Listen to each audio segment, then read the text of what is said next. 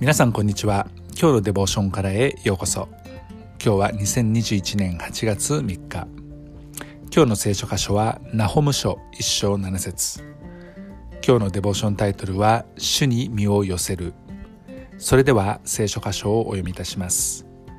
主は恵み深く苦しみの日には砦となり主に身を寄せる者を御心に留められる。私たちは信頼できる人にしか身を寄せることはしませんね。子供たちは自分の親お母さんお父さんに身を寄せます。また信頼できる友達または恋人同士は身を寄せ合いますね。もし私たちがある人を恐れたり尊敬することができなかったりまた信頼できないなと思ったら決して近づこうとしません。身を寄せることはありません。同じように私たちは神様に自分自身の全てを身を寄せることができます。なぜならこの方は私たちにとって安心できるお方であるからです。安心できるだけではなくて私たちのことを愛し私たちの罪を許し恵み深く私たちを受け入れてくださりまた守ってくださりそして救ってくださるお方。そう思えばこそ私たちはこの神に自分の身を寄せることができます。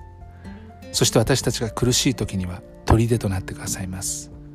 つまり敵から守ってくださり敵の攻撃やまた敵に見られることから守ってくださる。私たちを覆ってくださるということですね。私たちの神とはそのような神様です。私たちを救うために御子イエス・キリストを私たちの身代わりとして十字架にかけ身代わりとなって死んでくださったことによって私たちがこの方を主また救い主として受け入れる時に私たちを神の子供としてくださいます。私たちが安心して身を寄せることのできるお方この方にぜひ信頼して歩んでいきたいと思います。